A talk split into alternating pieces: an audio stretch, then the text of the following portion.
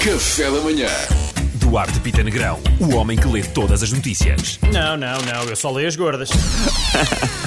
Descobertos cogumelos capazes de comer plástico. ah, Os cogumelos é que comem É plástico? verdade, é verdade. É uma questão dos embedarmos, Pedro. Isto é malta bêbada, sabes como é que é, como tudo. Menos que os meus amigos era assim: se metia a aposta, se metia álcool, pá, marchava tudo. Houve um que uma vez comeu comeu um gafanhoto por 5 contos. Ah, é verdade, moeda antiga. Eu já comi, mas era frito. ah, pois é verdade. Vai abrir um bar oficial do Harry Potter em Nova York. Lindo! É espetacular, isto é um universo incrível para explorar, até do ponto de vista dos cobres. É tipo, mas porquê que estás tudo bêbado? Ah, amor, é magia. Não, eu sou o Harry Potter bêbado, querido. A culpa não foi minha, foi do meu amigo Ron Weasley. Eu não sei como é que aconteceu, Ron- íamos Ron Weasley. fazendo aparatos de bar em bar, experimentando pessoas diferentes e de repente.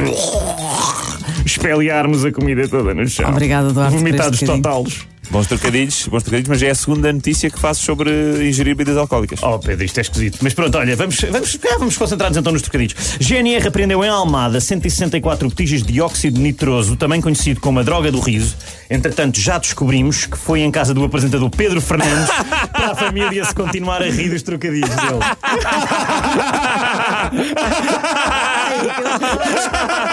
Ah, se calhar ingerimos demasiado. Ah, não sei. Por último, por último, só para dar esta à casa. Na Índia, uma idosa acordou antes de ser cremada após a família achar que tinha morrido.